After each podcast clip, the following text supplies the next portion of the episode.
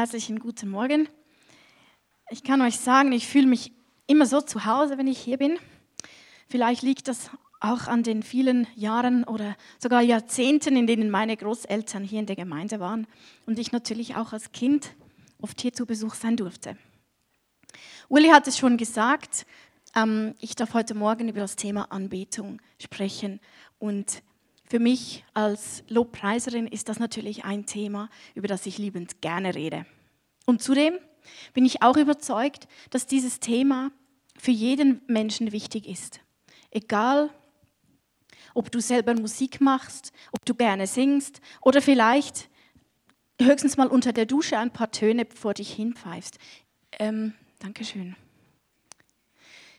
Und wenn ich mir gerade so zuhöre bei diesem letzten Satz, dann merke ich, hey, ähm, wenn ich an Anbetung denke, dann ist mein erster Gedanke eigentlich an Musik geknüpft. So auch vorher, als du diese Antenne hochgehalten hast, ich muss euch gestehen, mir ist ein Dirigentenstock ähm, als erstes in den Sinn gekommen, nicht unbedingt eine Antenne. Ich bin einfach Musikerin. Und ich habe mich gefragt, stimmt das denn überhaupt? Ist Anbetung einfach Musik machen? Und diese und anderen Fragen wollen wir heute gemeinsam auf die Spur kommen. Okay, falsches Gerät. Ich glaube, jeder, der Jesus Christus als seinen Erlöser kennengelernt hat, der weiß, dass dieser wunderbare, allmächtige Gott, der sein Leben für uns hingegeben hat, es verdient, angebetet zu werden. Er verdient unseren Lobpreis. Er verdient es wie nichts und niemand anderes, angebetet zu werden. Wir kennen und benutzen Begriffe wie Danksagung, Lobpreisen, Anbeten oder auch Worshipen, wie es im Englischen so schön heißt. Und ich möchte hier gleich etwas klarstellen. Danksagung, Lobpreis und Anbetung sind nicht eigentlich exakt die gleichen Dinge. In der Danksagung, wir ahnen es schon am Begriff an, geht es in erster Linie darum, Gott Danke zu sagen für das, was er für uns getan hat. Danksagung ist eine Reaktion auf sein Wirken. Im Lobpreis loben wir Gott und geben ihm die Ehre, die ihm gebührt, für seine Größe und seine Allmacht, so wie wir es gerade auch mit diesem Lied getan haben. Und ich glaube, oft in der Gemeinde kommen wir gar nicht weiter als bis zum Lobpreis. Vielleicht werde ich ja einmal die, die, Gelegenheit haben, noch mehr über diese verschiedenen Bedeutungen zu sprechen oder, die, oder über diesen spannenden Weg, den wir durch das Stiftshüttengebet auch hinein in, diese, in, diese, in dieses innerste Heiligtum, im Allerheiligsten, in der Gegenwart des Herrn gehen dürfen, wo wir dann eigentlich auch anbeten, in dieser Vertrautheit und in dieser Nähe. Ich finde es höchst interessant, dass Christen wöchentlich Tausende von Anbetungsgottesdiensten feiern. Anbetung oder eben Worship ist quasi heute ein eigenes Musikgenre geworden, das sich wunderbar vermarkten und verkaufen lässt. Wir können es im Radio hören, wir können es am Fernsehen schauen, wir können es auf unsere iPods runterladen. Und in vielen Gottesdiensten wird Anbetung auf der Bühne gemacht und von den Gottesdienstbesuchern konsumiert. Im besten Fall beklatscht, im schlimmsten Fall vielleicht auch nur abgewartet. Ist das Anbetung? Oder könnte da vielleicht mehr sein? Könnte es etwas sein, was ganz konkret mit meinem Leben zu tun hat?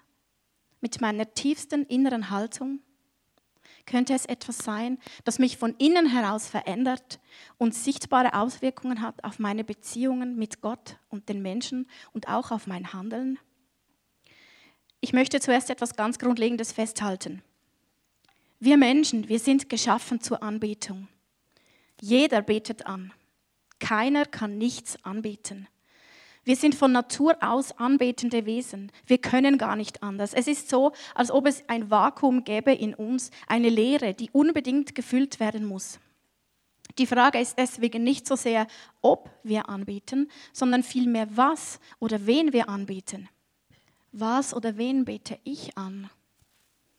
Was oder wen betest du an? Wie sieht deine Prioritätenliste aus? Wenn ich dich frage, womit verbringst du die meiste Zeit? Was kommt dir denn da als erstes in den Sinn? Wem oder was widmen wir den größten Teil unserer Aufmerksamkeit, unserer Liebe oder unseres Geldes? Ich habe euch hier ein paar Bilder mitgebracht von Dingen, die wir fast wie Götzen anbeten können. Schmuck oder einfach Besitz, der eigene Ehepartner, die Familie. Der eine träumt vielleicht seit Jahren von einem wunderbaren Maserati oder einfach vom nächsten nervenkitzelnden Abenteuer. Vielleicht ist es sogar so etwas Gesundes wie ein ökologisch und ökonomisches, bio, biologisch angebautes Essen. Und jedes dieser Dinge ist für sich genommen natürlich nichts Schlechtes. Aber im Grunde genommen können wir Menschen jedes Ding auf dieser Erde oder auch Menschen natürlich so lieben, wie es eigentlich nur Gott gebühren würde. Ihm den größten Teil unserer Aufmerksamkeit und unserer Liebe geben. Und alles kann in unserem Leben so etwas sein wie ein Götze. Ein häufig gebrauchtes Wort in der Bibel für Anbetung bedeutet Gott dienen. Und ich, ich möchte hier zusammenfassend einmal sagen, Anbetung ist meine Reaktion auf ihn, der Gott ist, auf ihn, der König ist und auf dem Thron sitzt und regiert. Er möchte auf diesem Thron sein und an erster Stelle in unseren Prioritäten. Zech Nies, ein Lobpreispastor in der ähm, Gateway Church in Dallas, hat geschrieben, dass Anbetung der Boden ist, auf dem alles bedeutungsvolle christliche Tun beginnt. Evangelisation, Lehren, auf die Straße gehen und evangelisieren oder auch Gastfreundschaft leben, gütig und barmherzig sein miteinander. All das beginnt und endet mit der Anbetung. Anbetung ist die Motivation, die jede Aufgabe, die wir hier für Jesus tun, in einen Ausdruck unserer Liebe zu ihm verwandeln. Und wenn wir all diese guten Dinge ohne Anbetung tun, dann sind wir eigentlich bloß religiöse Menschen die pflichtbewusst religiöse Handlungen ausführen. Und als ich diese Zeilen gelesen habe, ist mir klar geworden, dass Anbetung so viel mehr meint als daheim für mich oder auch am Sonntagmorgen im Gottesdienst gemeinsam Gott Lieder zu singen. Es kann nicht sein, dass Anbetung etwas ist, was ich mir ab und zu mal reinziehe, genieße, anhöre oder auch mache. Vielmehr geht es in der Anbetung darum, dass ich meine Dankbarkeit und meine Liebe zu Jesus, meinem Erlöser und König, dass diese Liebe und diese, Entschuldigung, ich habe mich gerade verhaspelt, dass meine Dankbarkeit mich dazu motiviert, diesem König auch zu dienen und mein ganzes Leben aus Liebe zu ihm, für ihn zu leben. Ich fand im Westminster-Katechismus einen interessanten Satz, der wurde 1647 geschrieben, aber er hat heute immer noch eine Bedeutung. Dort steht, die vornehmste und höchste Bestimmung des Menschen ist es, Gott zu verherrlichen und ihn vollkommen zu genießen in alle Ewigkeit. Und wir spüren etwas von dieser Vertrautheit und von dieser innigen Nähe, die ich vorher schon angesprochen habe. Lobpreis und Anbetung sind nicht dazu da, um unsere emotionalen Bedürfnisse zu befriedigen.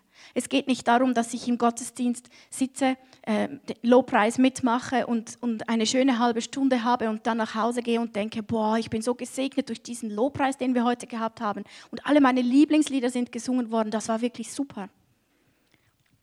Es geht um ihn. Es geht darum, ihn zu loben, ihn anzubeten und ihm mit unserer Anbetung zu dienen und ihn damit zu segnen. Mit unserer Anbetung erheben wir Gott in unserem Leben auf den Platz, der ihm gebührt. Und wir merken, Anbetung ist ein Thema, das uns alle angeht, nicht nur die Musiker. Denn wir alle, wir sind alle geschaffen worden, selber Anbeter zu sein. Wir wissen aus dem Wort Gottes, dass Gott sich Anbetung wünscht.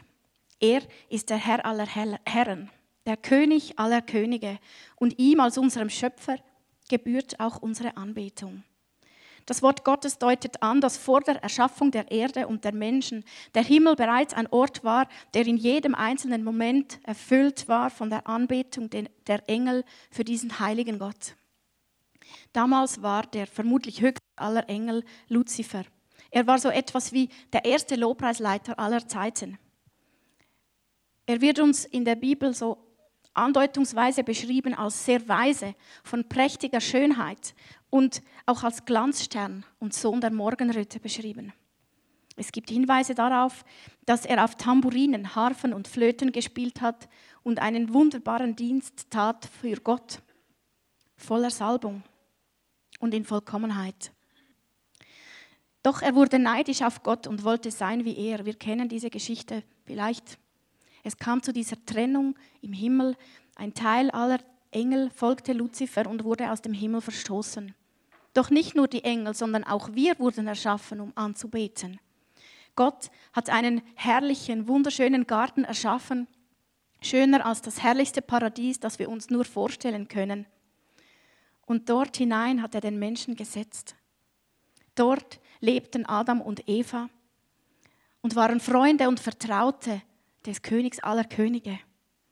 Wir lesen, dass er in der Kühle des Abends mit ihnen spazieren ging. Auch wieder diese Vertrautheit. Bestimmt haben sie ihm erzählt, was sie tagsüber erlebt hatten. Und er hat sie vielleicht auf die Schönheiten aufmerksam gemacht, die sie noch nicht entdeckt hatten. Doch nach dem Sündenfall wurden Adam und Eva vertrieben und der Eingang des Gartens wurde versperrt und von Engeln mit feurigen Schwertern bewacht. Der Mensch, der geschaffen worden war, um in diesem wunderschönen Garten mit Gott Gemeinschaft zu haben und sein ganzes Leben für ihn zu leben, musste fortan getrennt von Gott sein und hart und oft genug auch qualvoll für sein tägliches Brot arbeiten. Wir wissen, seit dem Moment, als Luzifer aus dem Himmel verstoßen wurde, führte er einen unaufhörlichen Kampf um diese Anbetung der Menschen, die er sich immer noch wünscht. Diese Verehrung, die Gott eigentlich alleine gebührt. Und er hat es sogar bei Jesus selbst versucht, als dieser 40 Tage in der Wüste gefastet hatte. Und so lesen wir in Matthäus 4, 8 bis 10. Schließlich ging der Teufel mit ihm auf einen sehr hohen Berg, zeigte ihm alle Königreiche der Welt und sagte, das alles will ich dir geben, wenn du dich vor mir niederwirfst und mich anbetest. Da sagte Jesus, weg mit dir, Satan. Es steht geschrieben, du sollst den Herrn, deinen Gott, anbeten und ihm allein dienen. Was heißt denn eigentlich anbeten? Gerade in diesem Vers, wo, wo Satan mit Jesus spricht, finden wir einen Hinweis auf die Bedeutung dieses Wortes anbeten. Es bedeutet nämlich, sich als Zeichen der Ehrerbietung hinzuknien oder eben sogar niederzuwerfen. Während die Verbeugung ein Zeichen des Respekts ist, ist die Knie ganz zu beugen oder sich flach hinzulegen noch mehr als nur ein Zeichen des Respekts, nämlich ein Symbol der Unterwerfung. Oft haben sich rangniedrigere Besiegte vor dem König, der sie besiegt hat, so hingelegt, um ihre Unterwerfung unter diesen siegreichen König zu demonstrieren. Und ich sehe unweigerlich so einen König, der von seinen Untertanen verlangt, sich vor ihm auf den Boden zu werfen, als Zeichen eben der Unterwerfung. Und so ist sich niederzuwerfen ein Zeichen der Demut, ein Zeichen der Hingabe an einen, der größer ist als ich selber. Ich darf mich vor diesem Gott und König hinwerfen, als Bekenntnis, dass ich ihm den Platz in meinem Leben gebe, der ihm gebührt. Anbeten meint auch total überwältigt sein von der Größe, der Kraft und der Majestät Gottes. Es bedeutet, ihn zu verehren und ihm Zeichen der Ehrerbietung und der Wertschätzung zu geben. Und dieses, dieser Begriff Anbetung, der im Wort Gottes oft gebraucht wird, er gibt uns einen, sogar einen Hinweis darauf, was für ein Zeichen der Wertschätzung das sein könnte. Und ich liebe das, ich, ich, das gefällt mir so, ich mache das auch oft zu Hause. Es heißt nämlich, dass wir jemandem Küsse zuwerfen. Und wenn wir in Psalm 2, Vers 12 in der neuen Genfer Übersetzung lesen, erweist Ehre dem Sohn, dann steht dort eigentlich ganz genau, küsst den Sohn. Unsere Anbetung ist wie ein Kuss für Gott, für Christus. Und also wenn ich alleine bin, mache ich das auch. Ich habe mich bisher noch nicht so gewagt, das in aller Öffentlichkeit zu machen, aber eigentlich möchte ich das auch gerne ich will mich nicht schämen dafür, meinen Gott anzubeten, auch mit diesem Zeichen meiner Ehrerbietung.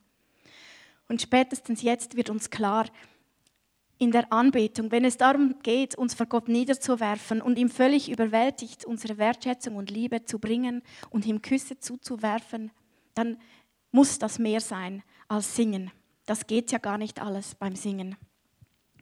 Ich glaube, dass es in der Anbetung vielmehr auch um einen Lebensstil geht. Es geht auf der einen Seite darum, diese Vertrautheit mit dem Herrn zu suchen, uns zu Hause, wenn wir allein sind, es uns gemütlich zu machen, vielleicht sogar mit einer Tasse Kaffee uns hinzusetzen, schöne Musik zu hören und einfach zuzulassen, dass wir diesem Gott begegnen, der in uns wohnt. Wir müssen ihn nicht suchen, er ist ja bereits hier.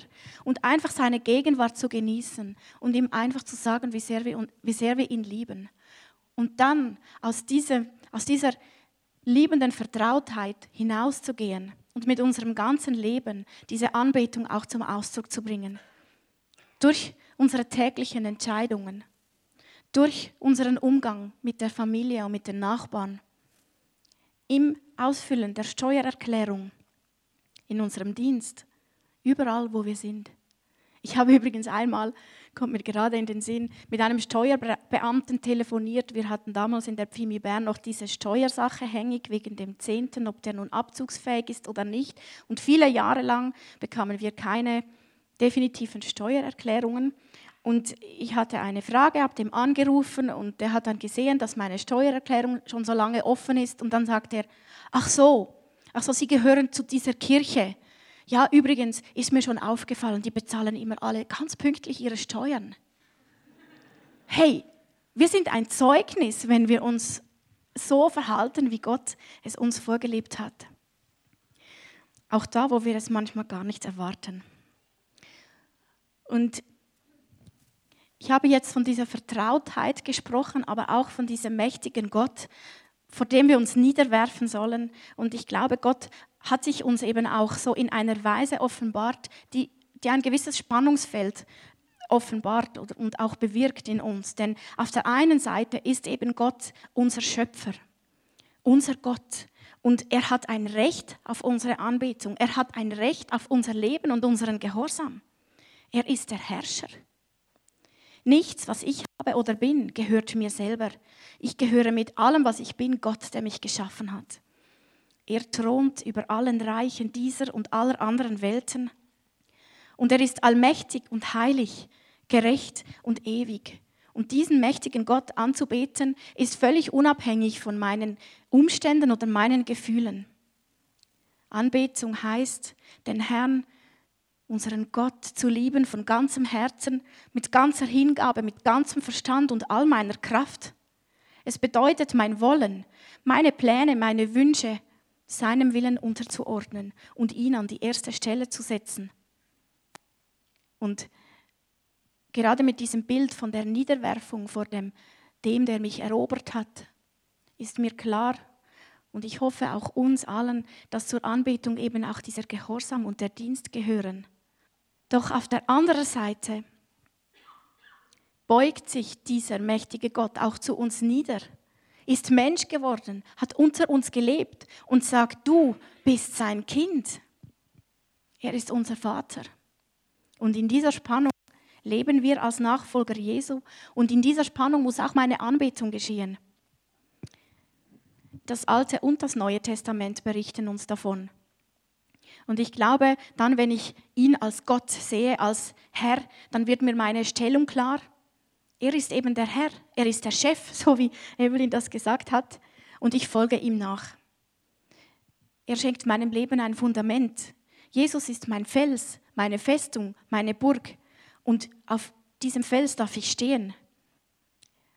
Und wenn ich ihm danke, ihn lobe und anbete als diesen mächtigen Gott des Himmels und der Erde, dann wird mein Glaube aufgebaut und ich begreife mehr und mehr, dass ihm nichts unmöglich ist. Wenn ich ihn hingegen als Vater anbete, dann weiß ich, dass ich einfach sein darf. Gerade der Sabbat möchte uns auch daran erinnern, einfach, dass es Zeiten auch geben soll in unserem Leben, wo wir nichts tun für diesen Gott, sondern einfach sind vor ihm als seine Kinder. Wir müssen nichts leisten, um angenommen und geliebt zu sein. Wir haben einfach so den Zugang zum Trost des Vaters, der nicht nur für die Geschäfte des Universums Zeit hat, sondern auch für mich Zeit findet. Und in, diesem, in dieser Anbetung des Vaters wächst auch mein Verständnis für meinen Platz in der Familie Gottes. Und ich glaube, es ist wichtig, dass wir in unserer Anbetung eine Balance finden zwischen diesen, in diesem Spannungsfeld drin. Lasst uns doch mal anschauen, was Jesus im Johannes 4 die Frau am Jakobsbrunnen ganz persönlich Wichtiges zum Thema Anbetung gelehrt hat. Wir lesen aus Johannes 4 die Verse 19 bis 24. Herr, ich sehe, dass du ein Prophet bist, sagte die Frau. Unsere Vorfahren haben Gott auf diesem Berg hier angebetet. Ihr Juden hingegen sagt, der richtige Ort, um Gott anzubeten, sei Jerusalem. Jesus erwiderte, Glaube mir, Frau, es kommt eine Zeit, wo ihr den Vater weder auf diesem Berg noch in Jerusalem anbeten werdet. Ihr Samariter betet an, ohne zu wissen, was ihr anbetet. Wir jedoch wissen, was wir anbeten, denn die Rettung der Welt kommt von den Juden. Aber die Zeit kommt, ja, sie ist schon da, wo Menschen Gott als den Vater anbeten werden. Menschen, die vom Geist erfüllt sind und die Wahrheit erkannt haben. Das sind die wahren Anbeter. So möchte der Vater die haben, die ihn anbeten. Gott ist Geist und die ihn anbeten wollen, müssen ihn im Geist und der Wahrheit anbeten. Was sagt Jesus hier eigentlich? Er macht der Samariterin klar, dass die Samariter einen Gottesdienst feierten, der von Gott weder eingesetzt noch gewollt war. Er war von Menschen erfunden worden und sie führten dort selbst erfundene Rituale durch. Die Juden hingegen hatten aus dem Gottesdienst, für den Gott ihnen vollständige Anweisungen gegeben hatte, eine rein äußerliche Sache gemacht. Ihre Anbetung war auf die äußeren Formen, auf das Einhalten aller Zeremonien und Gesetze beschränkt. Ein echter Gottesdienst, so sagt Jesus uns hier aber, geschieht nicht durch die Ausführung einiger Rituale und auch nicht durch das Einhalten der zehn Gebote. Der Vater wird nicht dadurch geehrt und freut sich auch nicht darüber, wenn wir einfach unsere Hände emporstrecken oder uns vor ihm beugen. Nicht mal, wenn wir uns so lange auf den Boden werfen, bis wir dort beinahe Wurzeln schlagen, solange das nur aus einer Pflichtübung geschieht.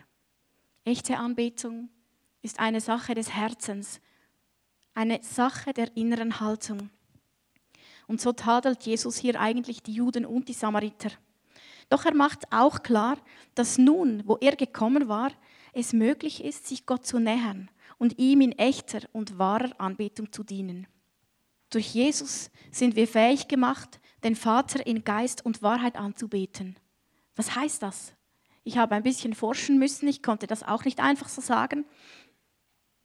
Und ich glaube, wenn Jesus von Anbetung in Geist redet, dann meint er, dass wir uns bewusst sein sollen, dass Gott Geist ist dass er in keiner Weise beschränkt oder begrenzt ist. Er ist eine unsichtbare Person, an allen Orten gleichzeitig anwesend, allmächtig und allwissend. Er ist die ewige Kraft und Gottheit. Im Gegensatz zu uns, die wir von ihm geschaffen und an einen sterblichen Körper gebunden sind. Im Gegensatz zu uns, die wir in jeder Hinsicht unvollkommen und fehlerhaft sind. Auch wenn wir uns noch so sehr anstrengen, und noch so viel leisten, können uns all diese Anstrengungen nicht näher bringen zu Gott. Wer ihn Geist anbeten will, kann das nur tun, wenn der Geist Gottes sein Herz erfüllt. Diese Haltung von Liebe, in der wir uns danach sehnen, von ganzem Herzen danach sehnen, dass wirklich Gott allein der Herr unseres Lebens sein soll und die eben zu einer Anbetung im Geist gehört, ist eine Frucht, die dieser Geist Gottes in uns bewirkt. Was wir also brauchen für eine echte Anbetung im Geist, können wir uns nur von ihm schenken lassen. Wenn wir ihn im Geist anbeten, dann müssen wir auch nicht heucheln. Wir werden nicht einfach äußerlich das Richtige tun, während unser inneres Leben verdorrt und unsere Gedanken ganz woanders sind dann bringen wir ihm vielmehr eine tief empfundene Anbetung, die aus einer echten Liebe und Hingabe hinaus wachsen und entstehen gegenüber unserem Erlöser. Eine Liebe werden wir dann ihm bringen, die, die das Wesen Gottes auch widerspiegelt. Und unsere Anbetung wird sein wie die Begegnung einer Braut mit ihrem Bräutigam, voller Erwartung auf eine wunderschöne gemeinsame Zeit der Vertrautheit, wo wir es kaum erwarten können, diese Zeit, diese Begegnung mit ihm zu beginnen. Ihr wisst sicher, kein Bräutigam ist zufrieden damit, wenn seine Braut einfach anwesend ist, oder? Stellt euch mal vor, ein Rendezvous mit einem wunderschön gedeckten Tisch, mit einer Rose und einer Kerze und einem schönen Essen und die Braut sitzt nur da und spricht kein Wort und ist in Gedanken ganz woanders. Ich glaube nicht, dass der Bräutigam das als ein erfolgreiches und schönes romantisches Rendezvous beschreiben würde. Und so ist es auch mit uns. Wenn wir einfach im Gottesdienst anwesend sind und rein äußerlich die richtigen Worte mitsingen und unsere Hände dann erheben, wenn auch die anderen tun und mitklatschen, dann ist das nicht allein das, worüber Gott sich freut oder wovon er gesegnet wird. Wir wollen doch ihm gegenüber offen sein. Wir wollen uns im Gebet von seinem Geist leiten lassen. Und ich glaube, dass das geschieht, wenn wir das Wesen und die Eigenschaften unseres Königs in den Mittelpunkt unserer Gebete stellen und auf diese Weise unseren Geist mit dem Geist des Vaters verbinden.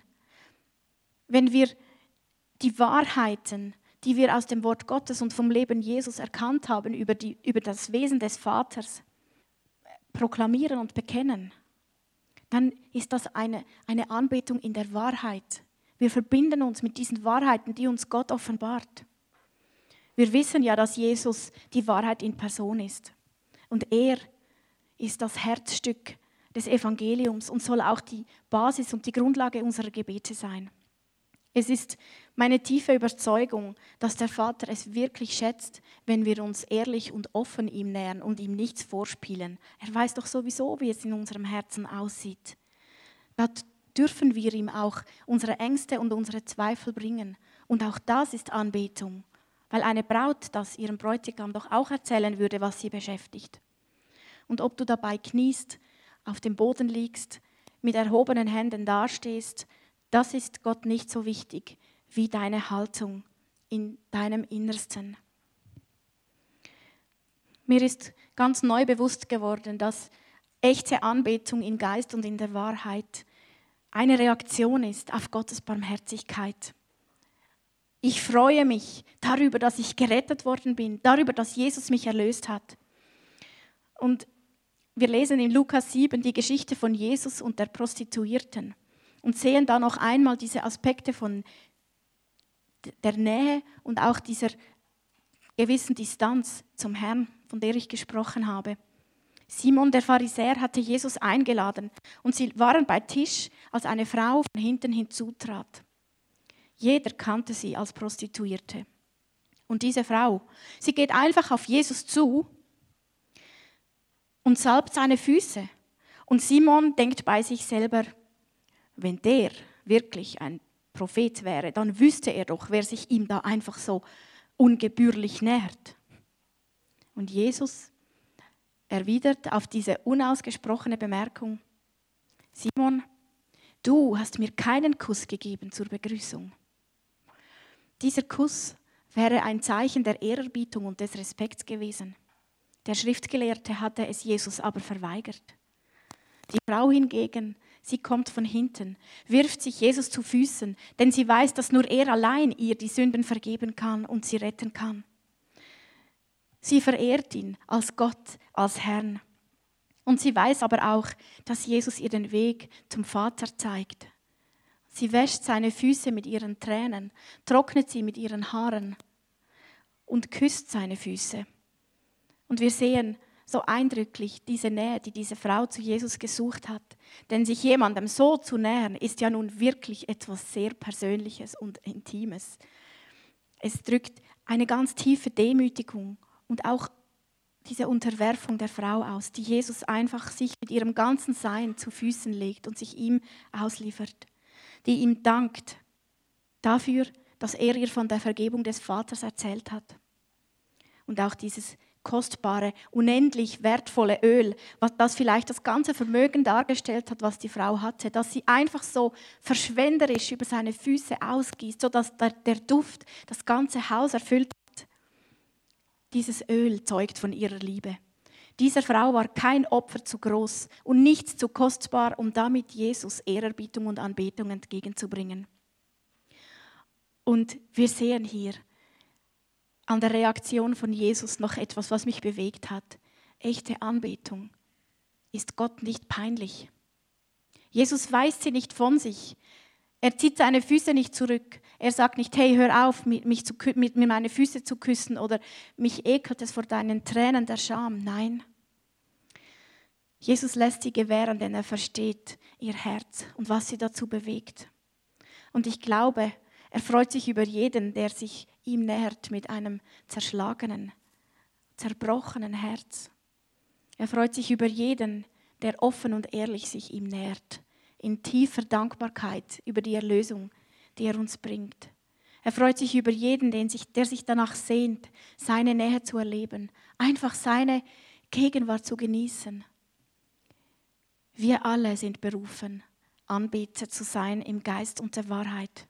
Und wir dürfen uns überwältigt diesem König nähern und ihm Küsse zuwerfen.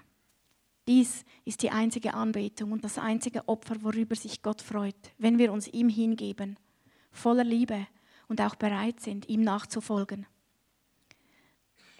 Wir werden nun ja gemeinsam auch noch das Abendmahl feiern. Und ich habe euch eine letzte Folie mitgebracht. Und ich habe hier die Fragen, die ich so ein wenig aufgeworfen habe, in der Predigt aufgeschrieben. Die haben nicht ganz Platz. Hm. Ähm, nehmt doch euch, wenn, wenn es geht, einfach noch etwas Zeit während dem Abendmahl, diese Fragen noch so ein wenig zu bewegen in euren Herzen. Und ich möchte euch einfach einladen, neu zu versuchen, diesem König zu begegnen und euch nicht zu schämen, ihm eure echte Anbetung zu bringen.